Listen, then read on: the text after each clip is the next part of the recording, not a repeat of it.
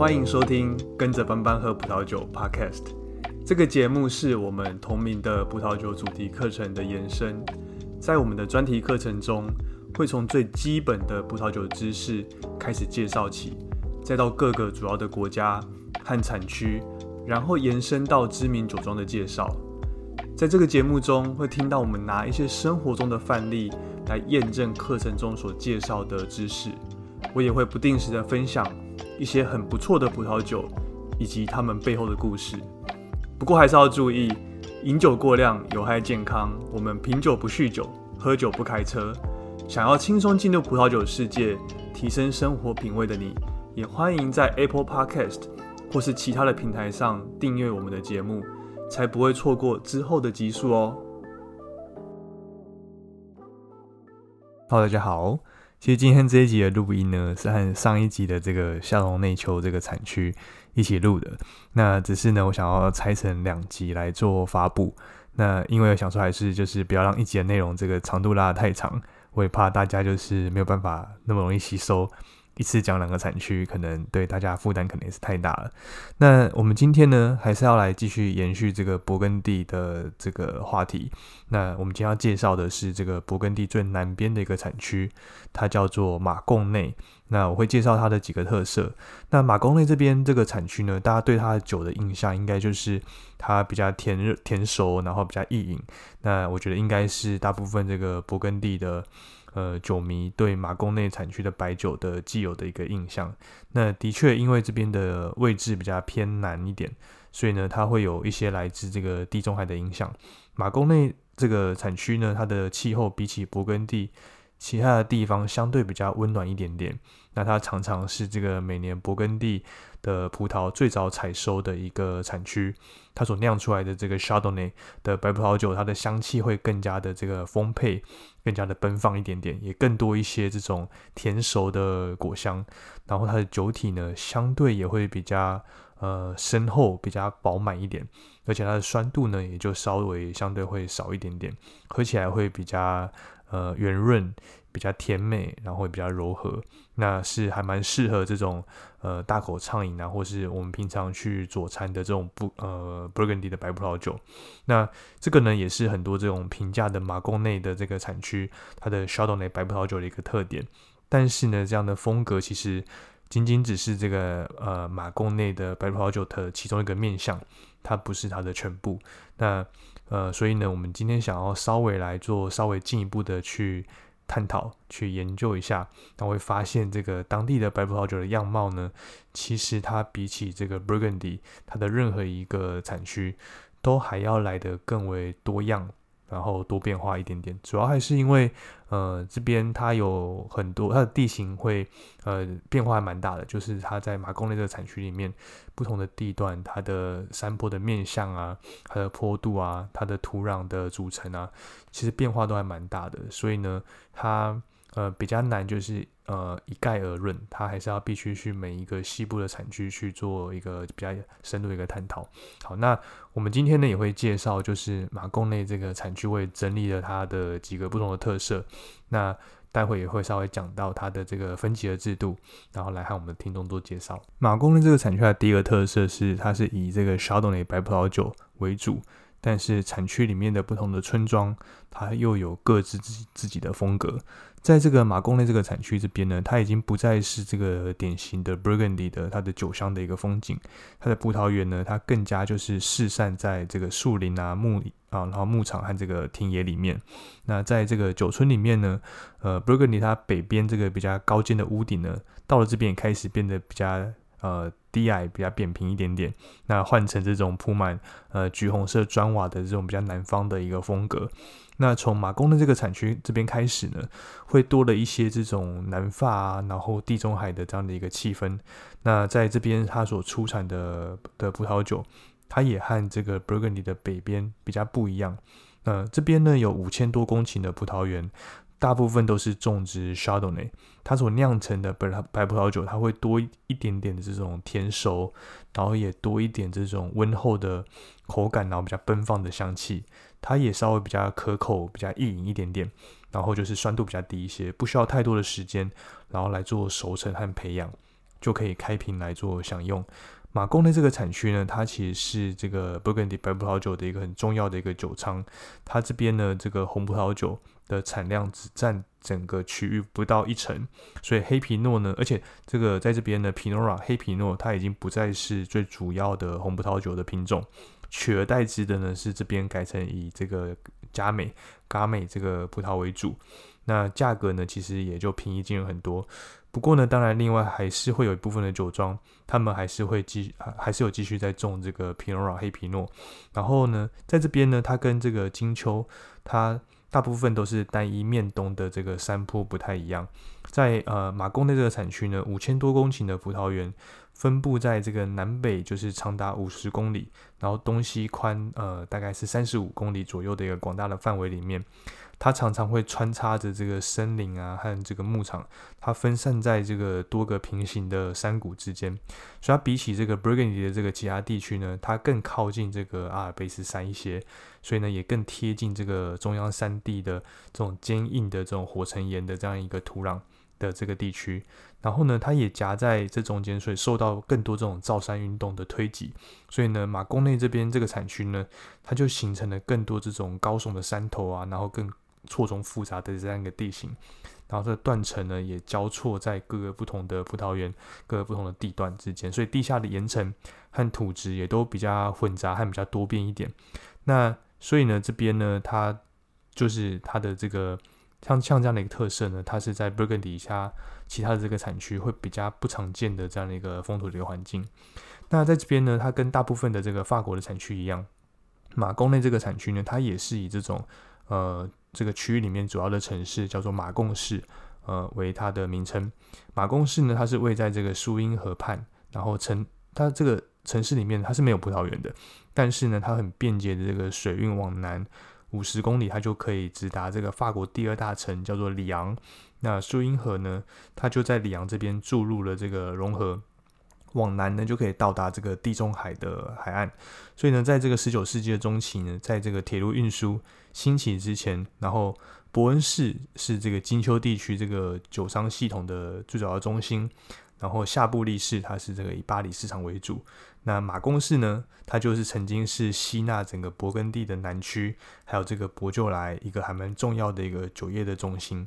但是呢，在后来这个整个水运呃没落之后呢，到了今天，这个马贡市它已经不再有这种呃葡萄酒首府的这样的一个气氛，那只有在郊区还有几家这种在地的酒商，现在还有在继续运营这样子。那在商业条件上呢，其实马贡市它是呃勃艮第最南边的这个城市，所以它往东一跨过这个苏茵河，它就进入了这个融合。阿尔卑斯山区这边，所以往南的十公里，它就可以到这个博酒来的这个产区。所以它在历史上，它其实是在它其实是这个法国，然后勃艮第公爵国还有萨瓦公爵国的一个边界的一个城市。那它当时也是这个整个水陆运一个交汇的一个地方。所以呢，它有这种很多元的文化的一个交汇的这样的一个特色。那在气候条件上呢，呃，来自这个南方地中海的热风还有水汽。偶尔也会沿着这个融合的谷地北上，来影响到这边的这个气候，所以它比起就是 Burgundy 其他的产区呢，这边会稍微温暖一点点。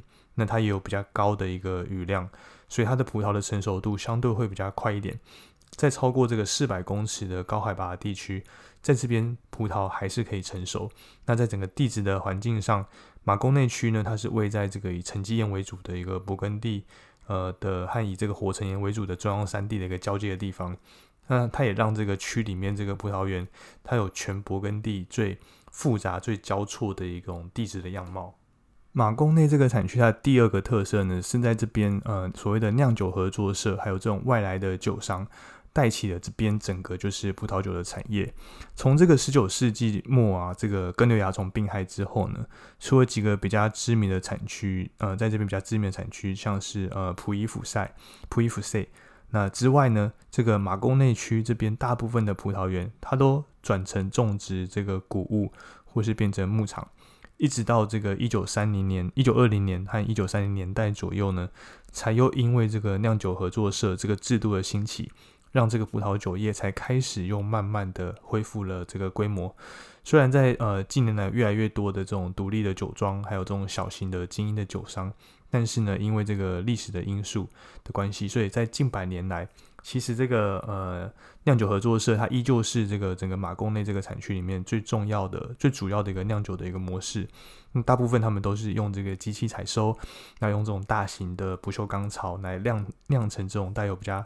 奔放果香啊，然后比较柔和、比较顺口，适合这种年轻早喝的这种夏多内的白酒，或是像嘎美的这种。呃，红酒，那其中呢，呃，有一个酒村叫做 Rugni，它这个村庄里面，它的酿酒合作社，它的规模其实是最大的，它的葡萄园面积有一千一百八十公顷，它占这个马宫内的产区所有的葡萄园的四分之一左右。那酿酒合作是它所生产出来的葡萄酒，它不但就是价格比较便宜，那它的产量也比较大。那除了自己装瓶之外，那它有会有一部分把它这个卖给酒商。然后去另外去做这个装瓶来酿造。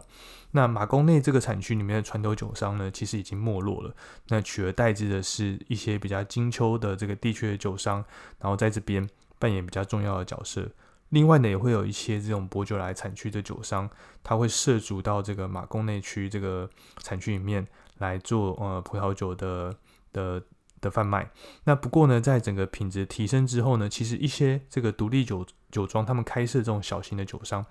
到了现在反而有更大的一个影响力。那比如说这边就列举几个，就是在现在还蛮有名的这个独立的酒庄。那其中几个比较重要的，像是一个叫做居分式海能酒庄，那他在这边所创立这个叫做维谢酒庄。呃，其实到现在也都还蛮有名的。另外呢，像是呃，索法兰迪也是酒庄，那在这个马贡的这个产区，他们创立一个叫布瑞特兄弟一个酒庄的一个的一个酒庄，那现在也是在这边还蛮重要的一个酒庄。另外呢，像是呃呃波赫卡堡他们创立的这个乔瑟夫呃伯利尔酒庄，或是像这个富赛酒庄，他们在这边所创立的文森酒庄等等。这些资讯呢，你在这个我们呃这个礼拜的文章里面其实都可以看得到，所以你可以看到说，在这个马公内这个产区，现在在整个酿酒合作社之外呢，哪一些这种独立的酒庄会是这边还蛮扮演重要角色？你可以从这个文章里面找到他们的名字和他们的连连接。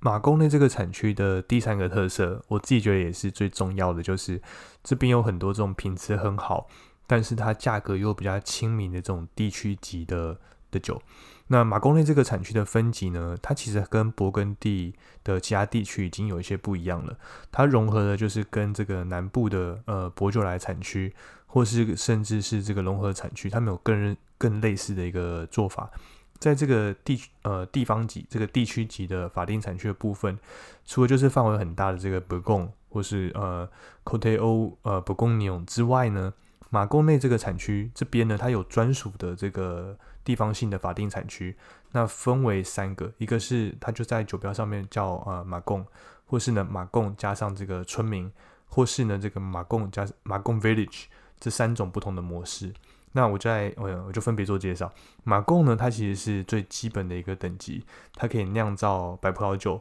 粉红酒或是这个红葡萄酒。但是呢，其实马贡这个等级呢，红葡萄酒反而会比白葡萄酒来的多一点点。那主要是这个等级比较高的这个马贡 Village 呢，它只保留给就是白葡萄酒，所以品质比较好的马贡白葡萄酒，通常都会有比较新鲜的苹果啊，或是柑橘类的这样的一个香气。那有比较中等的一个酸度，还有中等到比较饱满的这样的一个酒体，那也可以把这个平衡感做得很不错。另外呢，它这边在做这个。呃，苹果酸乳乳酸发酵也让酒会有一些这种奶油的香气。在红红葡萄酒部分呢，它通常会做成这种香气丰富啊，酒体轻盈，然后比较适合早饮的这样一个酒款。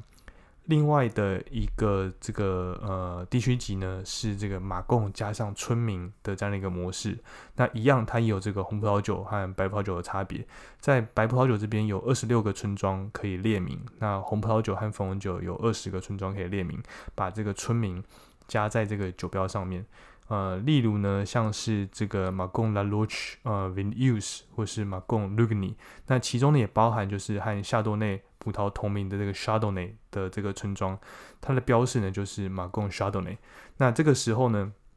它其实指的是来自这个村庄的白葡萄酒，而并非是只是把这个品种的名称放在这个酒标上。所以这边就是也要注意一下，就是马贡 Chardonnay 它上面的这个 Chardonnay 指的是村庄的名称，而不是 Chardonnay 这个葡萄的品种。那在马贡加上村民这边呢，它其中有一些就是只能产红葡萄酒的一个村庄。那比如说像在在这个西南角落的马贡 Series，或是值得注意的就是这个在这个村庄级的产区里面，有一些村庄它有一些条件比较差，或是比较晚开发的葡萄园，那会把它降级成这个马贡 Village 的这个等级。例如像是这个呃马贡维吉松。啊，马贡福塞或是马贡香特等等。那虽然这些村这这些村庄呢，都属于这个呃普伊富塞这个村庄级的里面的这个名村，但是只要它酒标上面有标示这个马贡，那基本上呢，它就是属于这种呃地方级呃区域级的这样一个等级。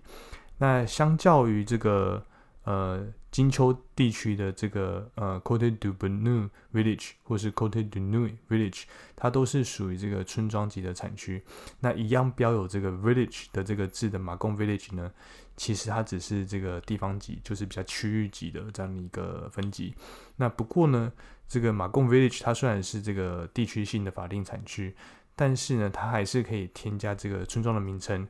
让这个马贡 Village 它也有机会去凸显这个村庄的一个风格。那特别是在这个产区范围比较广，然后自然条件比较多变的这个马贡内这个产区里面，在近年来呢，在这个合作社酿酒合作社之外呢，这个独立酒庄或是精英酒商，他们也开始去酿造一些这种品质很好的单一村庄的葡萄酒，甚至有一些单一园的这个马贡 village 白葡萄酒。它是目前这个 Burgundy 进步和改革最快的一个产区，有二十六个可以标示这个村民的白葡萄酒的酒村当中呢，有八个就隶属于这个村庄级的这个产区，那其余的这个十八个它还是属于这个地区级。因此呢，如果我们在酒标上看到马贡村庄，就是马贡 Village 或是马贡的字样呢，后面带有这个村庄的名称，通常这些白葡萄酒它的品质其实都蛮好的，而且呢。因为它是属于这个地区级，所以它的价格都还在这个合理的范围里面。有一些特定的村庄，像是刚提到的 Lugni，它的品质呢也很受到欢迎。马贡村庄等级的酒呢，有可能是来自这个单一村庄的葡萄园，那有可能是就是来自多个村庄的混酿。那通常这个风格和马贡地区级会比较接近，不过它的成熟度也会比较高一点，然后酒体和风格呢也会比较饱满一些些。马贡的这个产区的第四个特色呢，是我们刚介绍完这个地区级。那如果是往上一个级别到村庄级的话呢，那这边有一个一定要知道的村庄，就是普伊福塞。普伊福塞。那马贡的这个地区呢，它有两个比较特别的有名、特别有名的这个村庄级，那分别就是刚提到的普伊福塞，另外一个呢是圣维红。这两个村庄，那他们品质最好的这个酒呢，通常会带有比较成熟的热带水果。或是这种带核的水果，像是桃子啊、樱桃的这样的一个香气，而且大部分呢，他们都会在这个橡木桶里面会发展一段时间，来增加它的质感和它的风味。那这边的葡萄园呢，它会种植在这个呃蔚然耸立的这个梭吕特的一个巨岩的底下，那面向东边或是东南边的这个石灰岩的山坡上面，这样的地势呢，会有助于它吸收比较大量的阳光还有热量。来让这边所产出的 Chardonnay 呢，它通常就是酒体会稍微比较饱满一点点，它的香气呢也会比较成熟，然后带有这种火烤的橡木桶的气息。这也是为什么呢？就是刚提到的普伊福塞和这个圣维红是在马贡内这边这个产区里面，我们可能要比较稍微记一下的这个村庄的一个名称。那不过呢？在马公内这个村庄级的的这个产区呢，其实有五个村庄，当然就包含刚提到的普伊福塞和这个呃圣维红，另外呢还有呃普伊凡列尔、普伊洛谢，还有维列克雷谢这三个这个村庄。那他们呢全部都只生产这个呃白葡萄酒。而且他们没有生产任何的气泡酒，所以生产都是一般的这个白葡萄酒。那其中呢，除除了就是位在这个比较北部的这个维列维列克雷谢之外呢，其他四个村庄级的产区，它都集中在最南边和博酒来交界的这个精华区里面。而且呢，彼此之间互相都有一些关联。其中呢，又以这个普伊府谢这个村庄呢，它最为知名，也最重要。那它也是马贡内这个产区里面唯一有一级园等级的产区。它总共有二十二片这个葡萄园列级成一级园。那除了比较优异的它的自然的条件和自然的环境之外呢，那它对于这个葡萄的成熟度、这个单位公顷的产量，还有它培养的时间，也都有比较严格的一个要求。那相较于这个夏隆内这个。夏隆内丘这个产区里面，它的酒村在二次大战就是德国占领的期间，它就抢先通过成立这个一级园。马贡内这个产区呢，它有还蛮多知名的这个葡萄园，但是呢，这个普伊夫塞这个村庄里面的一级园，它一直到二零二零年才正式评选列级，也就是两年前，它呃普伊夫塞这个村庄的一级园才被评选列级成一级园。但主要是因为在呃。二次世界大战的时候呢，在当时马贡的这个产区，它其实并不在德国占领的这个区域里面，所以它就没有呃必须要列级成葡萄园才呃才不会被充公的这样一个比较及时的一个风险，因此呢，它也就失去了在当时把这个葡萄园列级的这样的一个时机。不过呢，这个普伊夫谢的一级园，它也因为这个分级的计划耗时了整个十多年才完成，那它现在反而是这个全 Burgundy 最。精确最详细的一个一级园的一个分级。好，那以上就是我们今天这呃今天对于这个马贡内这个勃艮第产区的一个介绍。那如果喜欢喝这个 Chardonnay 白葡萄酒的听众，马贡内的这个产区呢，绝对就是你应该要试试看的一个产区。这边可以找到远比就是呃叶丘或是伯呃伯恩丘价格更便宜，但是品质又很棒的这种白葡萄酒。好，那今天这一集的资讯。呃，今天这一集呢，从这个资讯链接里面也可以找到今天这一集的文章。那大家可以看着文章做复习，也可以追踪我们就是 IG 的账号。呃，我现在每天早上都会在 Instagram 或是呃 Instagram 上面用这个 Story 的方式来介绍，就是出题目，让大家可以练习我们在 Podcast 里面介绍的内容。所以如果还没有追踪我们 IG 账号的话呢，也就赶快追踪起来。另外呢，其实不晓得我们听众有没有发现，就是我们的文章内容其实是会呃是会有机生长的，它其实会不断的。慢慢变多的。那比如说，我今天放在资讯连接里面这个文章呢，其实跟之前放的文章是同一篇，那它的标题和连接都是一模一样。但是我上周末在文章里面新增了蛮多关于这个夏隆内丘和马贡内丘这两个产区里面的内容。所以呢，虽然整个文章标题一样，但是其实里面呢非常多的内容是呃新增上去的。所以呢，还是蛮建议之前已经读过的人，还是可以再进去看一下关于这个夏隆内丘和马贡内丘的这些内容。那现在比起文章，就是刚发布的时候，整个内容丰富了非常多。那然后呢，就是我要感谢，就是最近付费支持我们文章专题的听众们。那最近这两个礼拜，有两位读者 Justin 和裴明选择用这个每月九十九元，然后付费来支持我们的文章的专题。那这对我真的也是一个蛮大的鼓励。那谢谢这个 Justin 和裴明这两位呃读者。如果想要支持我们节目的话呢，从我们这个资讯栏就可以找到赞助的金额。你可以选择赞助任何你想要赞助的金额。那如果喜欢我们节目的朋友，也欢迎分享给你们，就是也对葡萄酒感兴趣的朋友，或是在 Apple Podcast 或是在 Spotify 给我们这个五星的评价。那然后就是，当然最后也要注意，就是我们品酒不酗酒，喝酒不开车，那开车不喝酒。好，那就这样子，我们下集见，拜拜。